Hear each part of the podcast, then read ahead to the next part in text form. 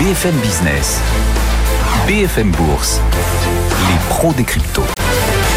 Les pros des cryptos, comme chaque vendredi, à 16h35 jusqu'à 17h, avec trois invités aujourd'hui avec nous en plateau. Donc euh, Xavier Fenot qui est avec nous au téléphone, qui est toujours là chez Interactive Trading. Et puis en plateau, on a le bonheur d'accueillir Owen, Owen Simonin. Vous êtes le créateur de la chaîne YouTube Asher. Et puis avec nous également Alexandre Slashenko. Vous êtes le cofondateur de Blockchain Partner et directeur blockchain chez Crypto de KPMG. Beaucoup d'actualités hein, quand même cette semaine autour des, des crypto-monnaies. Quelques frayeurs aussi peut-être avec cette fameuse loi MICA, hein, la loi MICA qui a été rejetée au, au Parlement euh, européen. C'était attendu quand même ou pas? Et puis surtout, est-ce qu'on peut revenir en deux, trois mots sur Hmm. cette loi MICA pour les, les gens qui nous écoutent et qui se disent, oula, de, de quoi ils parlent Alors, la loi en tant que telle, elle, elle a été adoptée. Il y a un amendement qui est pas passé, mais on va dans la dans la suite du processus, on a évidemment euh, d'autres d'autres choses à à vérifier. Alors, qu'est-ce qu'il y a dans cette loi? Elle est très importante parce que l'objectif de cette loi, c'est d'harmoniser le cadre au niveau européen pour tous les acteurs qui voudraient euh, traiter le sujet crypto, euh, fournir des services, euh, fournir de la conservation de crypto, fournir des services de trading, des paiements, peu importe. Tous ces gens-là sont concernés par une harmonisation au niveau européen des règles qui permettent d'opérer dans l'espace dans l'espace européen. Alors, il y a beaucoup de choses dans cette dans cette loi. Elle fait 160 pages, euh, donc il y a un certain nombre d'articles. Il y a une partie substantielle qui est, euh, j'allais dire, souhaitable, puisqu'elle encadre, par exemple, les gens qui vont créer des cryptos, euh, qui vont créer des jetons, qui vont faire des levées de fonds à partir de ces choses-là, euh, et qui vont permettre de limiter tout ce qui est manipulation de marché, conflit d'intérêts, euh, délit d'initiés et autres euh, et autres joyeuseries dont on n'a pas forcément besoin pour un marché qui est euh, qui est sain. Donc euh, tous ces toutes ces dispositions là, on les lit, on est euh, globalement c'est difficile d'être contre euh, parce que évidemment elles vont permettre de protéger les citoyens européens. Mais en réalité, quand on prend un peu de recul, tout ce qui est euh, création de crypto, ICO, nouveaux jetons, etc. En réalité, c'est une partie assez marginale du marché. Euh, on cite toujours les mêmes chiffres. Bi- Bitcoin tout seul, c'est déjà presque 50% de la capitalisation totale du marché. Donc ça n'est pas concerné par tout cela. Euh, mais ça, c'est une première chose. Ensuite, dans les points un peu plus critiquables, il y en a au moins trois. Il y a l'encadrement des stablecoins, il y a l'encadrement des NFT et il y a euh, toute une partie qui a beaucoup fait jaser sur la preuve de travail, qui est l'algorithme qui permet euh, à différentes blockchains de fonctionner. Alors sur le premier point des stablecoins, euh, c'est pareil, c'est en soi souhaitable d'encadrer ce genre d'actifs puisque ils vont être amenés à être beaucoup utilisés dans la finance traditionnelle pour faire des paiements, pour faire de, de- des transferts à l'international, etc. Et donc on veut une forme de sécurité, pareil pour les utilisateurs, pour les citoyens, pour les entreprises. La problématique sur le parti stablecoin, c'est plus le timing, c'est-à-dire que en réalité, c'est une réglementation qui va concerner personne puisque les stablecoins sont à 99% backés par du dollar, ils sont aux États-Unis, ils sont créés par des acteurs américains. Donc c'est une réglementation qui va être jolie pour espérer éventuellement créer un acteur qui pourra faire quelque chose de plus compétitif, mais qui va restreindre la création de ces stablecoins à des entités qui seront régulées, qui devront aller chercher une licence, etc., etc. Donc il y a une question de timing qu'on peut critiquer là-dessus. Sur les NFT, il y a déjà beaucoup plus de choses à critiquer. Parce que ce que le Parlement européen, en tout cas via cette loi, a décidé de faire, c'est d'adopter une approche qui est euh, technologique qui est un peu en rupture d'un principe un peu important, qui est le principe de neutralité technologique, c'est-à-dire que d'un point de vue législatif, normalement, le citoyen est censé être mangé à la même sauce, euh, peu importe le biais technologique. C'est-à-dire que si vous avez un NFT qui représente une œuvre d'art versus si vous avez un bout de papier qui représente une œuvre d'art, vous êtes censé être traité de la même façon. Or, ce que fait cette loi, c'est qu'elle introduit une rupture de ce principe-là, puisque comme il y a un biais technologique et qu'on va réguler non pas un usage, mais une techno, on se retrouve à mettre dans le même panier euh, juridique une action d'entreprise tokenisée, une épée dans un jeu vidéo, une œuvre d'art, euh, un bien immobilier, etc., etc. Puisque les NFT sont protéiformes et on peut faire un peu ce qu'on veut avec. Donc cette approche-là, est très très très crit- critiquable parce que euh, concrètement, si on caricature un peu mais pas trop, on va se retrouver à si on est euh, si on est un éditeur de jeux vidéo qui crée une épée dans un jeu, va falloir aller chercher un prospectus, euh, aller voir les autorités des marchés financiers pour avoir le droit de créer une épée, ça devient ridicule. Donc d'une certaine façon, cette approche elle n'est pas forcément pertinente et elle rompt le principe de neutralité technologique, assez inquiétant et ça ne laisse pas la place aux usages de se développer. La troisième chose, et après je pourrais passer la balle euh, à Owen, qui a fait beaucoup parler parce que c'était euh, capital euh, en soi. Si jamais ça passait, c'était des conséquences extrêmement importantes. C'est qu'il y a eu tout un débat sur l'enjeu des, algorithmes de consensus autour des blockchains.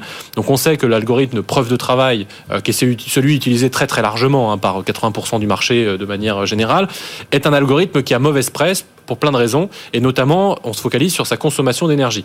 Et donc on a, euh, de manière un peu lunaire, quand on lit cette proposition de loi, c'est 160 pages, j'ai fait tout un thread Twitter là-dessus pour ceux qui veulent aller plus d'informations, mais on se rend compte que les sources utilisées par les parlementaires sont des sources très largement critiquables. C'est des blogs personnels de gens qui n'ont aucune expertise sur le sujet.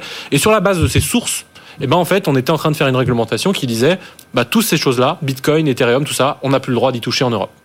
Euh, donc ça, c'était effectivement assez grave. Ça a été réintroduit au dernier moment dans le texte par, euh, je crois, les Verts européens et les SND. Il y a peut-être un troisième parti euh, extrême gauche, je crois de mémoire, qui ont remis ce, ce, cet amendement-là. Et heureusement, lui, il y a eu mobilisation de beaucoup de gens, n'a pas été effectivement voté dans le texte. Il a été sorti pour en préférer un autre amendement qui globalement fait quelque chose de très européen, à savoir on verra plus tard. Et donc ça a été remis à ce qu'on appelle la taxonomie européenne, c'est-à-dire on va faire un truc dédié pour dire est-ce que c'est vert ou pas.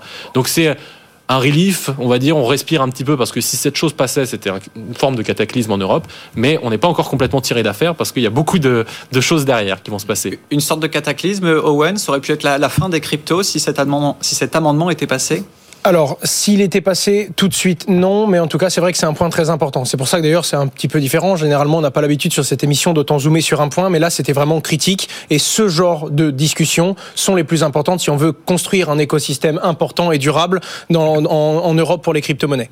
Alors, ce qu'il faut comprendre, c'est que non, même si c'était passé, l'Union européenne prend des décisions avec le Conseil européen, la Commission européenne et le Parlement européen. Chacun a sa propre interprétation du texte MICA. Et si tout le monde a trouvé sa propre interprétation, ensuite, il y a un trilogue qui commence et s'ils sont tous d'accord, à ce moment-là, ils peuvent faire une proposition, la proposition de texte MICA, qui ensuite va être adoptée par la plupart des pays ou non. Encore une fois, chaque pays a fait sa propre régulation.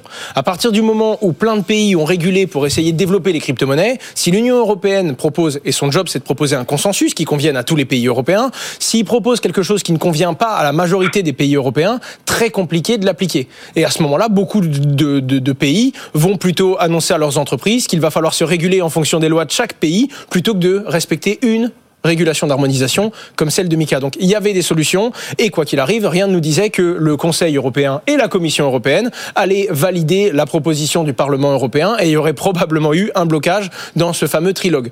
Quoi qu'il en soit, et c'est pour ça que c'est aussi important de zoomer dessus aujourd'hui, il faut que les gens restent sur le qui-vive, il faut que les gens restent concentrés et il faut que les gens suivent ces propositions qui sont faites. Parce que à la base, ne devait pas y avoir cette proposition sur le proof of work, par exemple. Elle a été retirée et à la dernière minute, elle a été reproposée dans le texte. Et puis même nous, alors que c'est notre job de suivre, on savait pas. C'était retiré, c'était pas retiré, ça va être voté. Est-ce que c'est grave ou pas? Et donc, il faut suivre vraiment ça parce que c'est ces quelques petites décisions qui vont en réalité définir notre métier sur les 5, 3, 10, 15 prochaines années. J'en sais rien. Et c'est l'intérêt aussi pour euh, pour compléter, c'est l'intérêt aussi pour l'industrie française et c'est quelque chose que je pense que certains pays européens nous envient, c'est qu'on a un écosystème qui est assez structuré. Euh, on a l'association ADAN qui est euh, donc l'association des professionnels du secteur qui joue le rôle de euh, eh bien euh, on va dire émulation au sein de l'écosystème, de mutualisation de compétences, de discussion avec avec le régulateur européen et, de lobbying de manière générale. Et tout ça, il y a dans plein d'autres pays européens, l'écosystème n'est pas aussi structuré, il ne sait pas à qui s'adresser, il ne sait pas comment le faire. Nous, on a la chance d'avoir cette association là et donc c'est assez intéressant de justement saluer le travail de, la DAN et de Faustine sur ce sujet. Alors là, à l'heure où on se parle, on a un Bitcoin qui est à 40 825 dollars. On va rejoindre depuis euh, Interactive euh, donc Xavier Xavier, comment a, réagi le, Bitcoin là ces, derniers jours? En début de semaine, on était aux alentours des, des 37 000. Hein, c'est bien ça. Hein? Oui, oui. Bah, en fait, ce qui est assez étonnant, c'est que cette loi euh, aurait pu effectivement provoquer un cataclysme entre guillemets, comme comme vient de l'expliquer justement Owen Alexandre, mais en fait, sur le marché, il n'y a eu absolument aucune réaction avant, pendant, après. C'était assez étonnant, à tel point d'ailleurs qu'un tweet en fait d'Elon Musk a l'impression qu'il a plus d'impact sur le marché euh, que cette loi. Donc, euh, moi, j'ai été quand même assez agréablement surpris, même si je fais partie effectivement des, optimistes depuis maintenant quelques semaines, du, du, caractère un peu hermétique du Bitcoin. Euh, déjà, depuis ces dernières semaines, on le savait par rapport aux marchés traditionnels qui sont très volatiles déjà euh, il se très bien, comme l'ensemble du marché des crypto-monnaies d'ailleurs, et encore plus, d'autant plus justement avec cette, cette loi où il a finalement euh, pas forcément été, été inquiété. Alors aujourd'hui et depuis finalement deux mois, hein, de manière générale, sur, donc euh, que ce soit sur le, euh, le Bitcoin ou sur l'ensemble des cryptos, on a une neutralisation en fait de, tendance, c'est-à-dire pour simplifier, ça bouge presque plus. Alors on a des, des décalages ici et là de 10%, mais 10% sur le marché des cryptos, c'est l'équivalent de 1% sur le marché des traditionnels c'est rien. Donc en dessous, là, il dit effectivement, on a fait 37 000 dollars. En bas, la grosse zone à ne pas rompre, c'est 35 000 dollars, les plus bas annuels. Et au-dessus de la tête, le plafond, c'est 45 000 dollars. Pour réveiller le marché, qui est endormi depuis maintenant quelques temps, eh bien, il va nous falloir une rupture, une bougie impulsive haussière, peut-être passer euh, cette période bien évidemment anxiogène, euh, ces différents éléments et cette actualité qu'on a autour des cryptos, redonner un peu l'intérêt au marché parce que dans cette période de calme, un peu d'incertitude, on a eu un rapport en fait de CoinShares sur le marché. Donc la semaine passée, on a eu quand même 110 millions de dollars de flux sortants sur le marché des cryptos. Alors, est-ce que c'est une cause ou une conséquence de cette léthargie? Je ne sais pas. Mais oui, effectivement, le, Bitcoin est assez euh, hermétique aux mauvaises nouvelles. Donc ça, c'est un premier bon signe. Mais pour la suite, on doit encore retourner cette psychologie, recréer de l'intérêt qui passera du coup par une sortie hein, de cette neutralisation par le haut, donc au-dessus des, des 44 000, 45 000 dollars. Donc pour le moment, effectivement, patience. En tout cas, pour le moment, les grosses mains ne lâche pas, ne panique pas malgré l'actualité. Donc euh, calmement optimiste, pour moi je reste. Pour compléter, il n'y a pas de panique, hein, c'est ce que disait à l'instant euh, Xavier, il n'y a pas de panique sur, sur les crypto-monnaies, euh, Alexandre? Bah Non, parce que, oh, alors ce que disait très justement Xavier, c'est qu'effectivement les, les, marchés sont, sont, sont, fichus un peu d'une certaine façon, parce que la conclusion qu'il faut en, avoir du côté européen, c'est que en réalité, si, Mika en l'état passait, notamment avec l'interdiction, euh, enfin l'interdiction qui ne disait pas son nom, parce que beaucoup de gens ont aussi commencé à dire euh, non, non, c'était pas une interdiction, c'était juste une restriction, de je sais pas quoi. Euh, si cette interdiction elle passait, en réalité, ça voulait dire que l'Europe se tirait une balle dans le pied, mais le Bitcoin continuait sa vie tranquillement. Hein, il n'y avait pas de souci pour lui. il continue d'être échangé aux États-Unis. Il y a eu l'executive order de Joe Biden il y a pas longtemps qui ne disait rien d'autre que c'est important comme technologie, il faut qu'on y aille. L'Ukraine, puisque c'est dans l'actualité, on a fait aussi, on a donné un cadre légal. Il y a d'autres pays dans le monde qui s'y intéressent. Donc le Bitcoin continuera et l'Ether aussi et probablement les autres cryptos continueront leur bonhomme de chemin, euh, Europe ou pas Europe d'une certaine façon. Donc c'est pour ça que c'est d'autant plus dramatique que cette proposition de réglementation, elle est très importante parce qu'elle va concerner tous les acteurs européens et que potentiellement il s'agit de, se tirer une balle dans le pied ou dans la tête, peu importe euh, comment on le voit, euh, selon selon l'ampleur de ce texte et ce qui va en advenir. Mais le Bitcoin, lui, s'en fiche un peu d'une certaine façon. Alexandre, merci. je voulais dire Xavier, voilà, pour être honnête avec vous. Xavier, vous, souhaitez compléter quand même, parce qu'on là on parle du, Bitcoin euh, principalement. Est-ce que sur les, autres crypto-monnaies, il y a peut-être eu plus de, volatilité, ou est-ce qu'au final, eh bien, comme le Bitcoin, il n'y a pas eu trop de mouvement là ces, dernières heures par rapport à ça? Bah, par rapport à ça, ces dernières heures, pas grand-chose. Et depuis, ouais, ça fait un petit moment. Mais c'est vrai que c'est une bonne question parce qu'on s'en souvient peut-être pas, mais euh, c'était pas l'homme en forme quand même le Bitcoin en fin d'année dernière. Hein. Il avait commencé à baisser fin novembre. Euh, le numéro 2, euh, l'Ethereum, par exemple, lui avait commencé sa glissade euh, plutôt euh, fin décembre. Aujourd'hui, si je prends la performance des 50 plus grosses capitalisations depuis 30 jours, donc l'ensemble des cryptos, hein, les 50 plus grosses, le Bitcoin est autour de la dixième place. Alors, c'est pas une performance positive, on va dire que c'est l'une des performances les moins négatives. Alors, ça joue à pas grand-chose, hein, parce que la volatilité est vraiment écrasée hein, ces, ces, ces, derniers temps. Donc, c'est plutôt lui, finalement, qui essaye de tirer euh, vers le haut les autres. Donc, d'une manière générale, oui, la situation est, globalement similaire.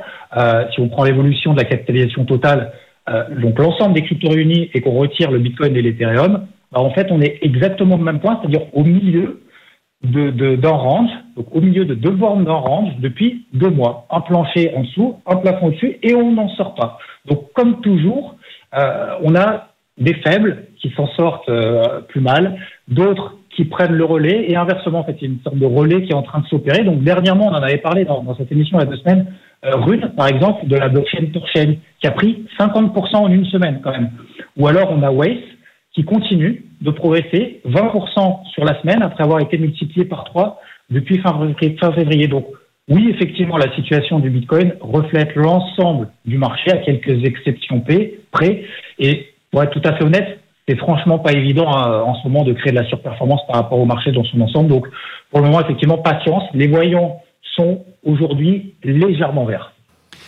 Merci euh, Xavier. Xavier Fenot qui était donc euh, avec nous depuis Interactive Trading. L'autre actualité de la semaine, c'est aussi cette euh, conférence qui s'est tenue à Bruxelles, Blockchain Conférence. Hein. C'était mardi soir avec la participation du député de Paris, député La République En Marche, Pierre Persson, qui disait les banques d'aujourd'hui ne sont pas les banques de demain. Est-ce qu'aujourd'hui les, banques elles risquent de disparition? Enfin, la question est très large, hein, très grande. Hein. Je sais pas. Qu'est-ce que vous en pensez, Alexandre? Moi, je, suis assez d'accord avec avec euh, le député Pierre Persson. Euh, et ça me semble d'ailleurs une évidence. C'est-à-dire qu'aujourd'hui, un concurrent direct d'une banque, on va penser à Coinbase, on va penser à Kraken, on va penser à Binance, on va passer à des acteurs euh, qui sont au départ pas forcément dans le milieu bancaire. Aujourd'hui, les banques continuent d'être d'une certaine façon protégées par leur statut la réglementation, l'encadrement, les barrières à l'entrée, leurs privilèges monétaires, etc., etc. Euh, mais on a l'irruption sur le marché d'acteurs qui font plus de marge, qui font plus de volume, qui ont plus d'utilisateurs, qui s'adressent à des jeunes. C'est l'étude qu'on a faite en début d'année l'a montré. Il y a une surreprésentation énorme des jeunes euh, urbains, CSP+, etc. dans euh, les possesseurs de, de crypto-monnaies. Donc ces gens-là sont des sont des gens qui, qui sont en train de partir de, de chez les banques. Et si les banques ne se rendent pas compte qu'elles sont en train de perdre une génération de clients, euh, c'est pour probable qu'elles y survivent difficilement. Et on avait déjà évoqué ce sujet dans une précédente émission, mais il y a eu un premier symptôme en début d'année qui était très intéressant à suivre, c'est que pour la première fois, un acteur crypto avait racheté une banque dans ce sens-là et non pas dans le sens inverse. donc ça avait lieu en, Allemagne, euh, où une banque allemande avait donc été rachetée par un acteur crypto. Donc oui, il y a un risque euh, qu'elle disparaisse. Après, si on a une, un, point de vue un peu plus macro, je pense que euh, elles ont évidemment euh, plein d'autres sujets sur la table, les banques qui ne sont pas que les cryptos, euh, et pour plusieurs raisons de type macroéconomique, environnement économique, etc. Elles peuvent avoir du souci à se faire en général. Ce n'est pas que la crypto, mais effectivement la crypto vient leur prendre leur clientèle, vient leur prendre leur marché, propose des nouveaux actifs qui sont plus efficaces, qui permettent de faire des choses qu'elles ne font pas, etc., etc. Donc il y a un gros risque pour les acteurs bancaires effectivement. Maintenant c'est aussi une opportunité, comme à chacun. Je termine avec ça, mais de la même façon que on avait vu dans les années 90, je dis toujours la même chose, mais euh, selon la philosophie d'Internet, on est censé tous avoir notre serveur SMTP et s'envoyer des mails. Personne ne le fait. On est tous chez un GAFA, malheureusement, en règle générale, ou deux, trois autres prestataires de services pour les emails. Ce sera pareil, très probablement, pour les acteurs financiers. Euh, on va voir des nouveaux émerger et on verra les anciens qui auront su s'adapter, bah, proposer des services crypto, tout simplement. Après, ils font pas forcément le même métier. Hein. Il y a des banques de détail. Euh, bien sûr, bien sûr, bien sûr. Voilà, avec les prêts et, et compagnie. Owen, vous voulez ajouter quelque chose là-dessus?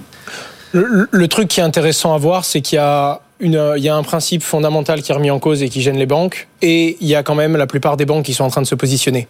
Mais comme c'est comme si publiquement elles ne pouvaient pas. Et puis bon, pareil, hein, depuis qu'en France on a la régulation PSAN, donc depuis qu'il y a un cadre légal qui permet et qui autorise les entreprises à exercer dans le monde de la crypto-monnaie, il n'y a jamais eu autant de, de comptes supprimés. Les, les, les, entrepreneurs crypto, beaucoup fuient le pays, non pas pour sa régulation, non pas pour sa fiscalité, non pas pour beaucoup de choses, mais uniquement parce que en France, essayer d'avoir une banque qui tolère qu'on travaille dans la crypto-monnaie, c'est dur, c'est rude, et la plupart des gens ont même peur d'être régulés, ce qui est quelque chose de très dur, parce que quand on est régulé, les banques le voient et elles coupent les comptes. C'est quelque chose de complètement fou, et on arrive dans une position où ça devient frustrant pour les entrepreneurs, et il y en a qui partent parce que ça devient dur d'exister et de survivre ici. Ce qu'il faut comprendre, c'est que certaines banques ne peuvent pas l'annoncer publiquement, mais se préparent quand même. Hmm. Parce que tout part d'un point très important, la demande.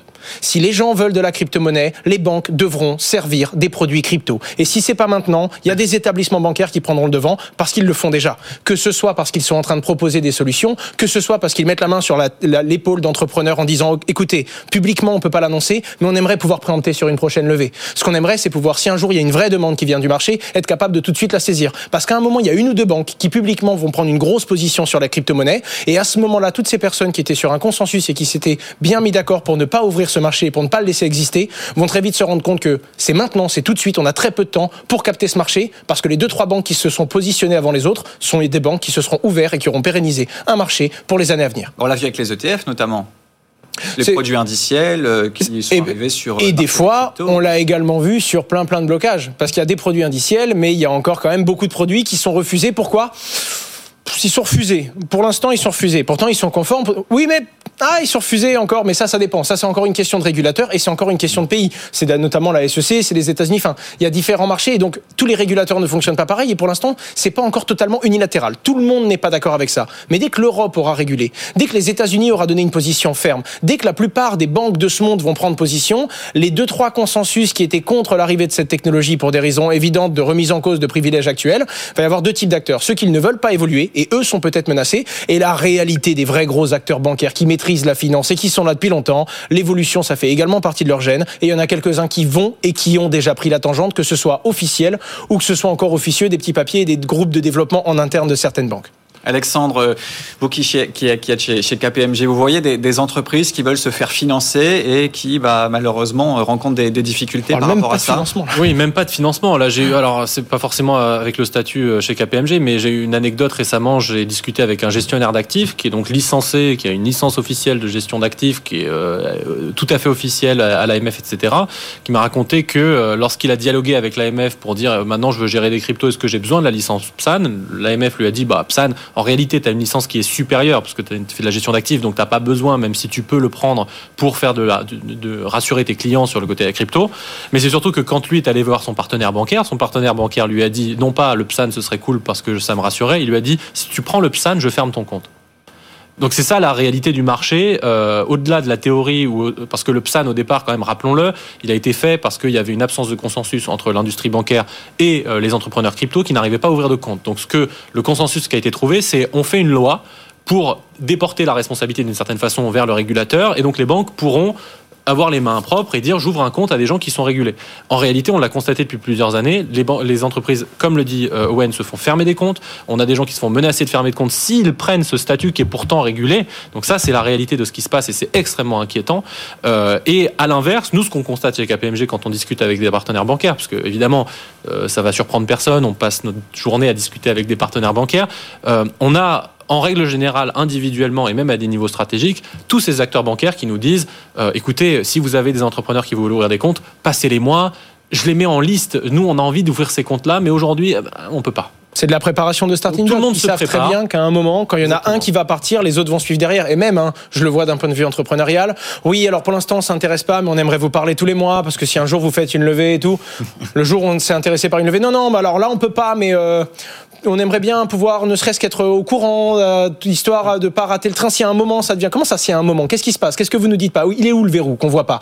Le verrou, c'est que bah, pour l'instant, il y a une force qui fait que ça n'arrange pas. Et à un moment, il y en a un qui va prendre la position. Et ils sont déjà plusieurs à le faire, même si ça reste officieux, même si ça reste discret. Et au moment où va y avoir une ouverture publique, et pour le coup, c'est ce qu'encourage l'autorité des marchés financiers, les régulateurs français qui, pour le coup, demandent aux entreprises, notamment les entreprises de paiement, hein, euh, des entreprises et des géants comme Stripe, qui sont fait encourager par les régulateurs à travailler main dans la main avec l'EPSA. On crée un régime, on le régule, c'est pour qu'on puisse travailler avec ces acteurs.